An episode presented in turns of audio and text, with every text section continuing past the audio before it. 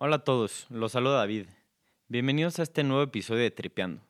Para esta ocasión tuvimos la oportunidad de hablar con Maite Díez Canedo. Maite estudió su maestría en Stanford y tomó la iniciativa de cofundar, junto a su hermana, Via Work. Via es una plataforma que conecta profesionales con startups innovadoras y disruptivas en todo el mundo. Via está cambiando la manera en la que pensamos sobre el trabajo, ya que entiende que las nuevas generaciones buscan experiencias globales y trabajos que les otorguen significado y nuevas perspectivas. Desde trabajar en una fintech en Brasil hasta una empresa de impacto social en Nairobi o un fondo de capital en Londres, no importa la edad que tengas o el camino que hayas tomado hasta ahora, tú puedes comenzar a tomar acción en diseñar tu carrera y cambiar la forma en la que piensas sobre tu trabajo. Es por esto que me emociona mucho presentarles a Maite Díaz Canedo. Bienvenidos a Tripeando, el podcast en donde se profundiza sobre los temas más trendy del momento. Let us fight for a world of reason, a world where science and progress will lead to all men's happiness. Why do we crystallize imagination?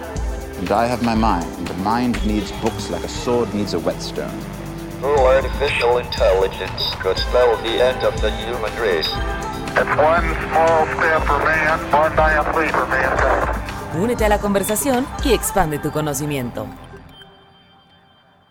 Hola Maite, Hola, David. muchas gracias por estar aquí. A ustedes. De verdad es un gusto siempre platicar con una emprendedora mexicana que tiene una visión tan interesante y tan distinta de las cosas y de un tema tan importante y que permea en la vida de todos como es el trabajo. Y pues, te quería empezar preguntando, tú como emprendedora, como emprendedora mexicana, si siempre has tenido este chip de emprender dentro de ti, si, no sé, si desde que saliste de la carrera o desde, incluso antes ya, ya sabías que querías crear algo. Bueno, primero, buenísimo estar aquí. Me encanta lo que están haciendo. Em, no, no siempre me, me consideré emprendedora. Sí siempre tuve un chip de hacer y empezar cosas. Creo que mucho viene de influencia de mi papá, que fue emprendedor, eh, startupero, aunque en su época no se llamaban startups. Entonces, de que yo fui chica, nuestra familia creció con sus startups. Entonces, mi papá por el lado de emprendimiento y mi mamá es artista. Entonces, mi mamá siempre estaba creando cosas desde cero. Entonces, yo desde muy chica siempre tenía un interés en el tema de creación desde cero, ¿no? que es una startup. En nuestro primer negocio, que también fue con mi hermana, que es ahora mi, mi socia en Vía, fue ventas de libros. Mi papá tenía una compañía de distribución de libros y cuando le sobraban libros al final del mes, nos los daba a mi hermana y a mí, que tendríamos siete y nueve años, para vender. eh, y nos decía que siempre era muy importante saber vender para todo lo que haces en la vida. Entonces ahí empezó nuestro primer negocio de, de venta de libros y así fue, digo, distintas cosas a lo largo de, eh, de mi tiempo, pero nunca tuve súper claro que iba a emprender como tal. Estudié economía y finanzas porque me parecía muy práctico y bueno, se dieron las cosas para ahora emprender en vía. Oye, tomando un poco lo que mencionas de que cofundaste Vía con tu hermana, lo cual es interesante escuchar. O sea, la pregunta es un poco encaminado a qué implica empezar un- una aventura de este estilo con, con alguien tan cercano como tu hermana. Pues es muy intenso, obviamente, em, pero yo creo que no podría pensar en una mejor persona para ser mi socia que mi hermana. Creo que lo más importante cuando estás empezando un proyecto em, a, lo cual le vas a dedicar toda tu garra, todo tu esfuerzo, es encontrar a alguien que, dos cosas, que comparta tus valores y que comparta tu visión de las cosas. ¿Y quién mejor para eso que tu propia hermana? Em, lo que es complicado es obviamente hay mucha presión en esa relación, con lo cual hay que cuidar mucho tanto la parte familiar como la parte profesional. eh, pero te digo, no me imagino con nadie mejor que como con mi hermana. Y para un proceso que es tan ex- existencial como lo es empezar algo, ¿no? Que hay días que sientes que la vas a romper y estás haciendo algo increíble y hay días que dices, ¿qué estamos haciendo con nuestras vidas? Y en ese proceso de los arriba son muy arriba y los abajo son muy abajo, estar con alguien como tu hermana, pues es súper divertido. Ole, qué padre. Oye, ¿y cómo, cómo se les ocurrió Vía? O ¿de dónde nace? Fue un proceso muy orgánico, casi académico, porque estábamos las dos en Stanford estudiando la maestría. y muy intencionalmente queríamos empezar algo juntas. Entonces empezamos atacando distintos problemas o temas que nos interesaban antes de topar con la idea que hoy es Vía. Eh, por un lado, nos interesaba muchísimo ayudar a emprendedores alrededor del mundo, contar las historias de emprendedores alrededor del mundo, entender sus pain points y sus problemas principales y ayudarlos a llevar hacia adelante sus misiones. Eso venía por un lado porque mi hermana había liderado aceleradoras globalmente en más de 10 ciudades alrededor del mundo, donde su trabajo era conocer emprendedores locales y entender cuáles eran sus problemas. Y a través de ahí conoció una red de emprendedores increíbles alrededor de todo el mundo. Yo, por mi parte, antes de la maestría, había también emprendido en México y entendía eh, el challenge que es conseguir, eh, digo, emprender en México, especialmente antes de que hubiera un ecosistema eh, tan sofisticado o más sofisticado como lo tiene ahora. Por otro lado, nos interesaba mucho el tema de dar experiencias enriquecedoras a las personas em, y dar experiencias que, que, podrían tener un impacto importante en, en, las carreras de las personas. Nos interesaba mucho el tema de viajes. Mi papá había fundado una empresa de turismo, entonces el tema de viajar y turismo había sido siempre parte de la familia. Y bueno, todas estas cosas juntas empezó un proceso muy académico de hacer cientos de entrevistas a emprendedores alrededor del mundo, cientos de entrevistas a personas como ustedes que están empezando sus carreras para entender qué tipo de problemas había y cómo podíamos topar con lo que hoy es Vía, que conecta a emprendedores alrededor del mundo con un enfoque en mercados emergentes, México, Latinoamérica, con profesionales que están buscando eh, experiencias laborales de mucho impacto, eh, hacer algo más eh, aterrizado, ayudar eh, a emprendedores alrededor del mundo que están haciendo cosas en innovación. Así que se dio como de una manera muy orgánica, no es que un día nos despertamos y dijimos vamos a hacer un marketplace de trabajo, sino que fue a través de como escarbar distintos problemas que topamos con, con la idea de Vía. Pero de tu visión inicial de Vía, o bueno, tu visión conjunta con la de tu hermana de Vía, a lo que es ahora Vía, ¿has tenido que cambiar ¿O ha cambiado alguna idea que consideras importante de lo que era inicialmente a lo que es ahora? Muchas cosas y creo que todos los días vamos descubriendo nuevos elementos de lo que estamos haciendo. Todavía seguimos en un proceso de creación y creo que eso nunca para. Em, empezó siendo un marketplace for short-term work, o sea, para trabajo de corto plazo, proyectos de dos o tres meses. Por ejemplo, si tú, David, em, estás en una transición de trabajo y quieres aplicar a una compañía en Sudáfrica por tres meses, ayudarlos con un proyecto estratégico y específico. Entonces empezó siendo una plataforma que conectaba personas con este tipo de proyectos corto plazo en distintas partes del mundo. Eh, al, hablar con los emprendedores que eran nuestros clientes, estas compañías, eh, muchas de ellas startups, muchas de ellas en tech, nos dimos cuenta que eh, el tema de contrataciones más largo plazo también es un, eh, un problema enorme y acceso a talento global es un problema enorme. Entonces, si tú eres un emprendedor en México y tienes una startup de fintech o de lo que sea, conseguir a una persona que sea un product manager o conseguir a una persona que sea tu VP de marketing o conseguir una persona que tenga un skill set sofisticado eh, y relevante para tu empresa, en el mercado local a veces está muy saturado y es difícil conseguir acceso a talento global. Es decir, alguien que eh, quizás está ahora en Estados Unidos, lleva un par de años trabajando en una tech startup en San Francisco, es mexicano o latino y le interesa volver a México. ¿Cómo encuentras a esa persona si eh, los procesos de reclutamiento típicamente son súper locales y cerrados a eh, la ciudad donde estás físicamente?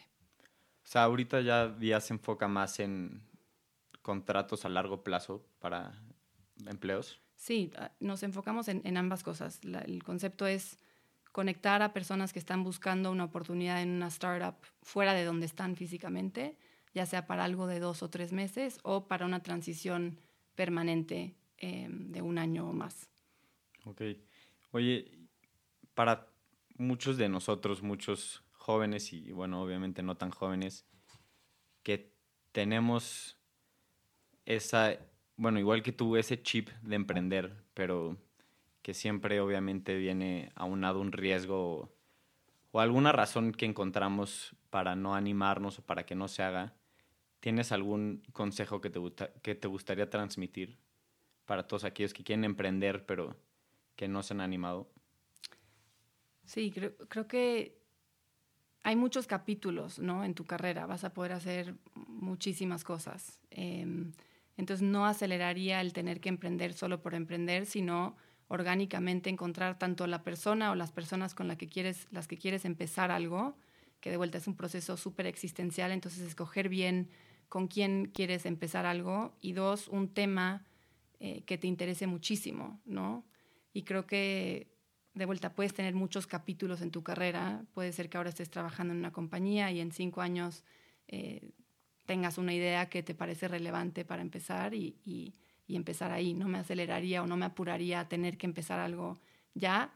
Ahora, habiendo dicho eso, si tienes una idea y estás o, tienes un problema que te interesa muchísimo y, tienes las ganas, ¿por qué no?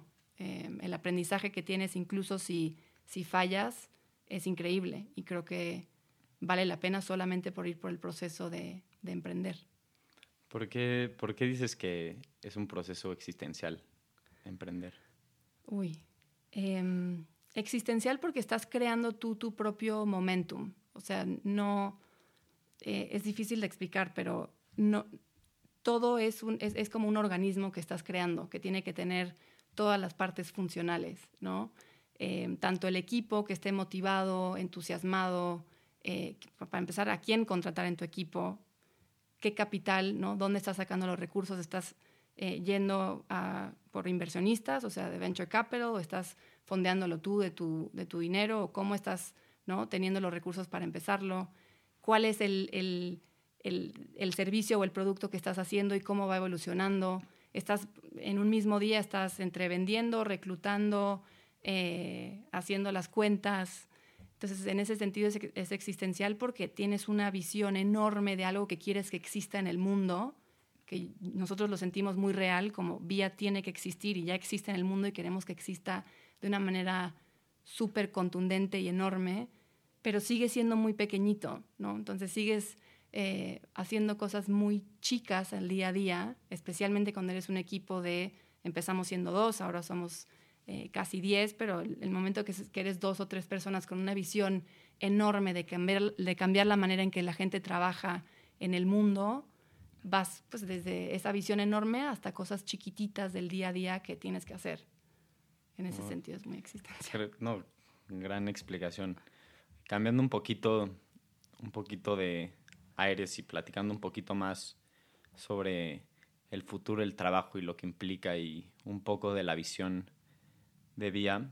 Em, yo al leer un poco de lo que haces, obviamente te conozco otros lados, Maite, pero he visto que utilizan mucho la palabra diseño y utilizan mucho este término que, que en inglés se dice design thinking para tratar de, de incluirlo en lo que es la carrera profesional de las personas.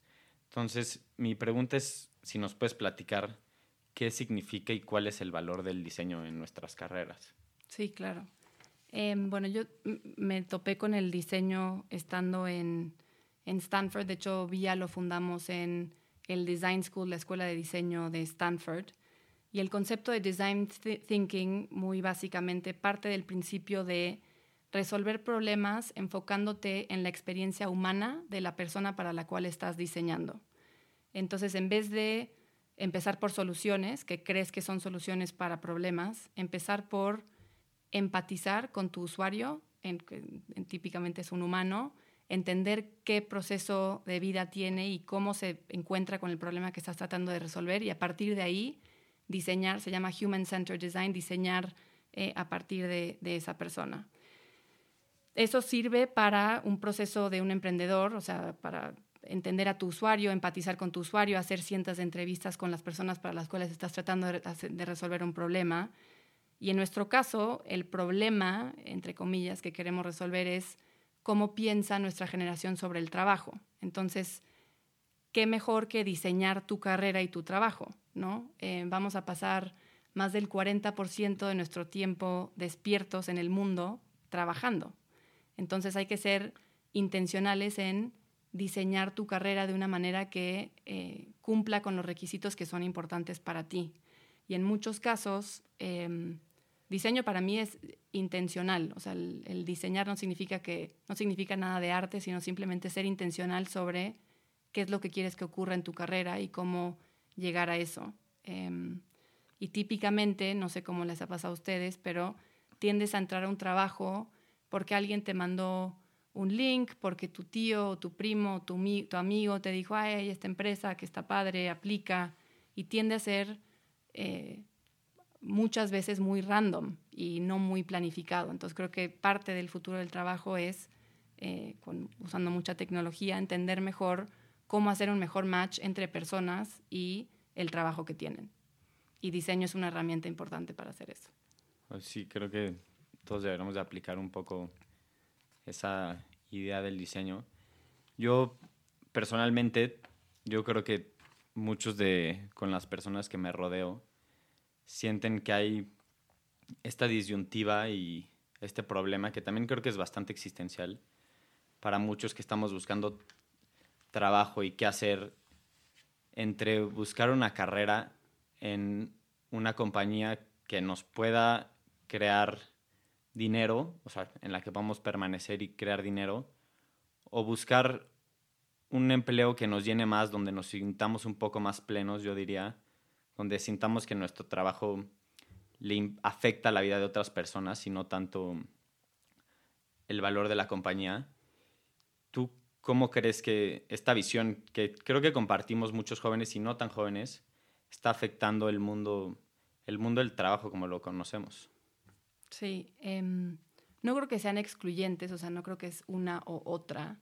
En definitiva, empatizo con el tener una carrera donde tienes un salario súper alto y una carrera súper marcada. Yo empecé mi carrera en banca de inversión en Nueva York, estuve ahí cuatro años eh, antes de empezar a emprender y eh, me sentía que algo me faltaba, que quería estar más cerca de la innovación, que quería hacer cosas más aterrizadas, con eh, más liderazgo, más oportunidad de, tener un impacto real en las personas con las que estaba trabajando. Y a partir de ahí fue que empezó el camino de, de emprender. Pero bueno, el, el, primer comentario es no eh, esperaría que no fuera una cosa u otra, eh, pero sí hay un, un, cambio en la manera en que eh, millennials o Gen Z o como quieran llamar el, la nueva fuerza laboral está pensando en su trabajo, donde las prioridades están cambiando.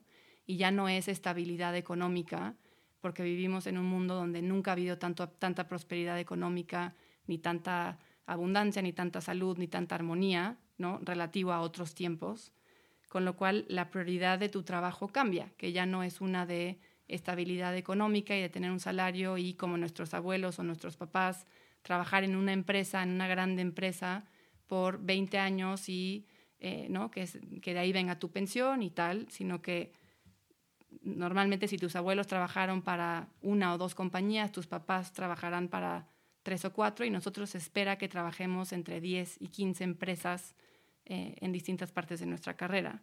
Y las prioridades están cambiando hacia unas de buscar más impacto, más significado, más meaning, em, más oportunidades de liderazgo, más prioridades sobre eh, sobre eso que sobre la parte económica. No solo eso, sino que también tu trabajo lo estamos viendo menos separado a tu vida. O sea, tu trabajo, los millennials, o se dice así, em, esperan que su trabajo refleje el estilo de vida que tienen.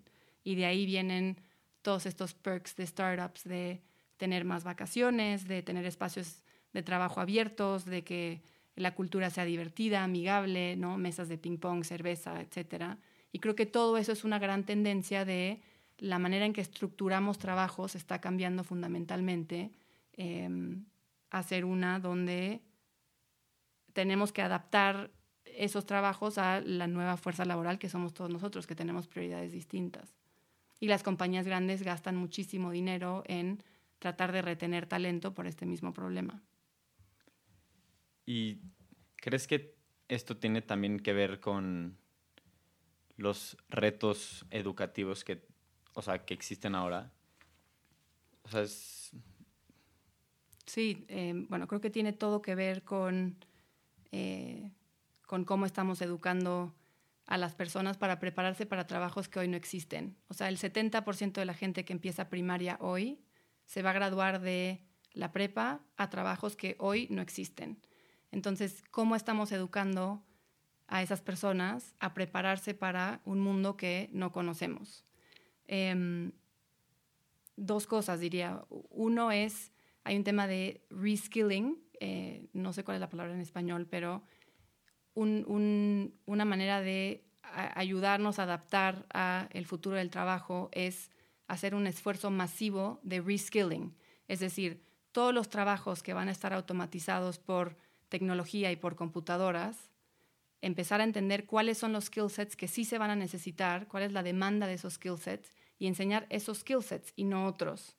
Entonces, cuando, se habla del futuro del trabajo como con un, miedo de los robots van a tomar todos nuestros trabajos y las computadoras van a tomar todos nuestros trabajos, en realidad hay que enfocar esa energía en entender y educar hacia los nuevos skill sets que tienden a estar, por un lado, en tecnología, obviamente, y por otro lado, en eh, skill sets más, eh, menos cuantitativos y más cualitativos de saber adaptarse a nuevas realidades que no conocemos hoy, ¿no? Creatividad, innovación, enseñar las mismas eh, cualidades de un emprendedor en las personas que están en, en, secundaria y en, y en, y en preparatoria. ¿Por qué? Porque hoy no sabemos a qué se van a dedicar. Entonces, mientras más te puedas adaptar a nuevas realidades y tener ese mindset, eh, growth mindset, como lo dicen en inglés, más vamos a poder adaptarnos a esa nueva realidad. Además de que aprender skill sets relacionados con tecnología eh, también. Justo el punto que tocas, o sea, naturalmente nos estamos acercando, o sea, la tendencia indica que más y más trabajos se están automatizando. ¿Tú te ves, o sea, ves el futuro del trabajo optimista en relación a esto o un poco más pesimista? Optimista. De hecho, o sea, se, se habla de tres cosas que, que, que, van a pasar con automatización. Primero, es roles nuevos, ¿no? alrededor de nuevas tecnologías, AI, Machine Learning, Big Data, etc. O sea, trabajos que hoy por hoy no existen, que van a empezar a existir nuevos a partir de tecnología y automatización. Después hay roles que se van desapareciendo, eh, típicamente relacionados a skill sets de más bajo nivel, que son tasks o tareas repetibles, eh, que tengan que ver con memoria, ¿no? cosas que se pueden automatizar fácilmente, que ya lo estamos viendo hoy en día. Y tercero es trabajos que van a empezar a combinar tecnología con, eh, con humanos, que es la mayoría de los casos de los trabajos que vemos hoy. Y hay un estudio que dice que incluso puede ser que más trabajos se van a crear a trabajos que se van a destruir. Entonces, por ese lado, optimista siempre y cuando sepamos, de vuelta, voy al punto de reskilling, siempre y cuando sepamos cómo educar a los nuevos que estamos entrando a la fuerza laboral con respecto a qué tipo de cosas tenemos que saber hacer y qué tipo de cosas no van a importar o importan menos porque se van a automatizar. Em, un, tema interesante ahí, bueno, por ejemplo, Amazon hace un par de días eh, sacó un anuncio que está gastando millones de dólares en hacer un reskilling de 300 mil personas que trabajan en Amazon, que hoy están haciendo trabajos o tareas que típicamente o que muy probablemente se van a automatizar. Entonces, ese tipo de inversiones eh, me hacen pensar que, o me hacen estar optimistas con respecto a automatización y qué significa eso para eh, los humanos que se quedan trabajando, ¿no? Un, punto importante de esto que agregaría es el tema de, personas más vulnerables o eh, cómo esto puede incrementar la desigualdad, porque conforme necesitemos skill sets que son eh, de más alto nivel, más relacionados a tecnología, esos skill sets van a tener eh, mayores salarios y las personas que tengan skill sets que se pueden automatizar muy fácil, pues van a tener o trabajos que van desapareciendo combinado con eh, salarios más bajos. Entonces, esto habla de un, ¿no? Como incrementar el coeficiente de inigualdad, por lo cual vuelvo al punto de educar hacia skill sets que sean necesarios a futuro y educar hacia poderte adaptar a nuevas realidades. Y tanto, eh, creo que la responsabilidad de eso viene tanto por compañías como Amazon, el ejemplo que mencioné, como también de gobiernos y sistemas educativos, como también de individuos y entender cómo va a evolucionar tu carrera y, y qué tipo de cosas nuevas tienes que aprender todo el tiempo. Sobre el punto que mencionas de la creciente desigualdad, que creo que de alguna u otra forma es un poco difícil de evitar, sobre todo en países en vías de desarrollo como, como lo es México. ¿Crees que la política pública del ingreso básico universal podría funcionar como, como una forma de evitar que esta creciente desigualdad siga aumentando en las proporciones en las que podría aumentar con la automatización? Se me hace muy interesante como concepto filosófico. No, no soy una experta en, en, en UBI, me interesa mucho, eh, pero habla de la pregunta que nos estamos haciendo todos, que es qué pasa cuando se empiecen a automatizar los trabajos, qué pasa con los humanos que quedamos, ¿no? ¿Qué, a qué vamos a dedicar nuestro tiempo y cómo vamos a recibir ingresos eh, para, para ese tiempo. En la práctica, hay miles de preguntas ¿no? con respecto a cómo funcionaría un ingreso univer universal básico. Para empezar, es muy caro. ¿no? Hay estadísticas que en Estados Unidos, si dieras un income de 10 mil dólares por persona anual, eso equivale a 2 trillones de dólares, que no es muy distinto a lo que se gasta hoy por hoy en Estados Unidos para salud pública. Entonces, ¿qué estás dejando a un lado al dar un ingreso básico? Eh, y refleja que los trabajos del futuro no son los trabajos de hoy. Entonces es importante plantearnos estas preguntas y entender en la práctica cómo funcionarían, pero yo me enfocaría de vuelta en tratar de entender mejor qué skill sets podemos adquirir para tapar ese hueco ¿no? que se está automatizando en vez de enfocarnos en cómo cubrir económicamente el tiempo de las personas para las cuales el trabajo ya va a dejar de existir. O sea, lo vería desde un punto de vista más creativo, de qué tipo de cosas, qué tipo de nuevos trabajos podemos crear, qué tipo de nuevos skill sets podemos aprender, versus, eh, ok, cómo, cómo cubrimos los gastos dado que no va a existir el trabajo para millones de personas. Sí, me, me encanta esa idea de reskilling o crear un nuevo sentido de recursos que le podemos enseñar a las personas porque sobre este punto de desigualdad, te preguntaba antes sobre qué hacemos los que... O sea, esta falsa disyuntiva, como tú lo mencionas, de o buscar un empleo una carrera que nos dure 25 años y que pueda significar más estabilidad económica, versus buscar un, trabajo donde no necesariamente tengamos la misma estabilidad económica, pero nos sintamos un poco más plenos. Digo, el, problema es que también esta, esta disyuntiva es de personas que al menos son de clase media alta, ¿no? Porque las personas que están en estos, o sea, las, las personas que viven en situación de pobreza, pues realmente no se les presenta esta disyuntiva. Ellos tienen que sobrevivir o sobrevivir, básicamente no importa tanto el trabajo. Entonces, ¿qué significaría para estas personas tener un skill set, como, lo, como se dice en inglés, que les pudiera generar un valor agregado para tener esta opción de decidir un poco más sobre sus carreras. Claro, muy importante hablar de privilegio en todo esto, o sea, cuando hablamos de diseñar tu carrera y buscar algo de alto impacto y ¿no? que te sientas autorrealizado, obviamente estamos hablando de privilegio y de claro. poder tener esa opcionalidad, eso para empezar. Eh, en cuanto a qué, qué, qué tipo de skill sets se pueden enseñar a personas con menos oportunidades, yo pensaría que hacia el lado de tecnología, o sea, aprender eh, temas de computación, temas de computer science, temas de coding, se, se, ha, han hecho, se han hecho muchísimos análisis de cómo eso genera un, un cambio drástico en tu perspectiva de carrera. Entonces, mientras más apegado puedas estar a eh, temas tecnológicos, pues mejor, pero de vuelta también hay otros skill sets eh, que no son tan fáciles de medir como lo son la creatividad, el emprendedurismo, este tipo de cosas, versus las cosas que nos enseñan hoy en día en la escuela, que son típicamente cosas de memoria, ¿no? De, no sé, las rocas sedimentarias y no sé cuántas veces aprendimos de los planetas y luego nos damos cuenta que un planeta no era un planeta, o sea, da lo mismo. No hay nada de ese tipo de cosas que te enseñan en la escuela que no puedas buscar en Google. Entonces, ¿qué estamos? Mejor tener una clase eh, experiencial de emprendimiento para chavos que piensen en problemas y traten de solucionarlos y se adapten a la incertidumbre, a no saber, no tener recursos suficientes y a partir de ahí generar a gente que está realmente pensando en eh, nuevas ideas, nuevas cosas. Un punto importante que decía simplemente de la, la, disyun- la- la- la disyuntura entre un trabajo estable y, ¿no? Como tener un trabajo estable que pague un buen salario versus quiero hacer algo de más impacto y tal.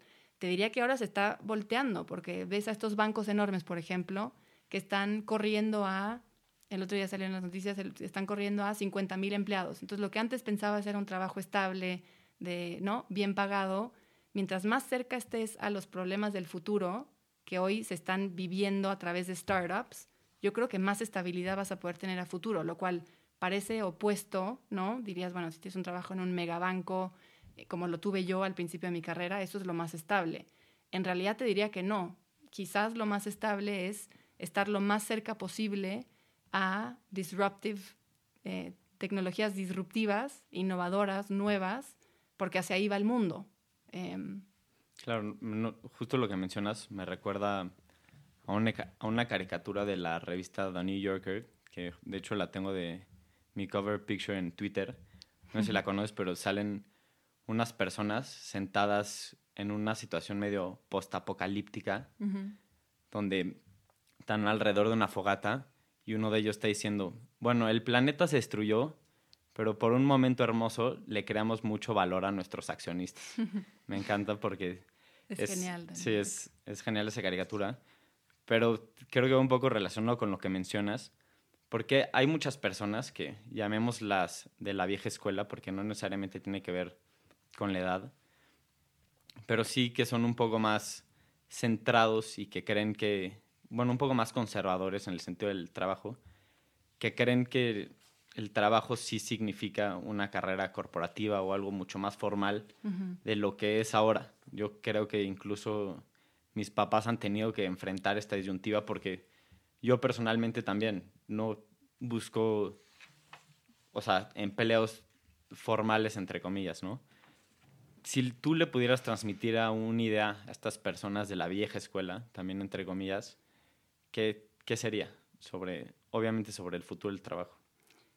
que ese modelo de trabajo donde eres parte de una corporación que tiene cuatro paredes y estás ahí por 20 años eh, subiendo la escalera corporativa, no va a resolver los problemas que tenemos hoy. Para empezar, no es suficiente para resolver los problemas interconectados, globales y complejos que tenemos hoy en día. Ese modelo, al igual que el modelo educativo, se inventó en la revolución industrial eh, y está hecho para manufactura y para fábricas. No está hecho para cambio climático, eh, ¿no? para todos estos nuevos problemas interconectados, globales, complejos, y no prevé la tecnología y el avance de tecnología y cómo ahora las corporaciones, bueno, en- creo en mi visión del futuro del trabajo es la corporación se va a fragmentar en sus distintas partes y vas a tener, en, vez de corporaciones en cuatro paredes, más bien networks de personas, skill sets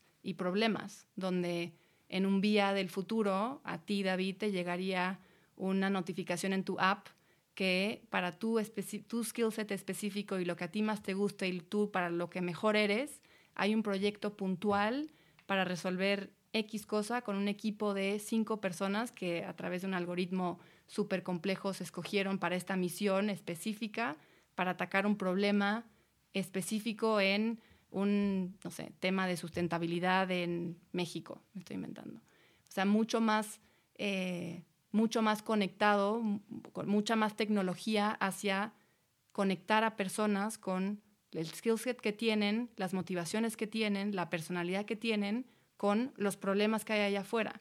Y ese matching, hoy por hoy, eh, bueno, es, es hacia donde, es de donde empieza vía, ¿no? que es hacer un mejor match entre personas y el trabajo que tienen. Pero el, el, el, el mundo donde estamos en un corporativo con un traje y corbata y el portafolio y estás en esa compañía por 20 años, para empezar ya no es real, ¿no? El 60% de las compañías de Estados Unidos por lo menos usan otro tipo de arreglos de trabajo que no son permanentes, no tradicionales, ya sea freelancers, eh, no personas que vienen de corto plazo, etcétera.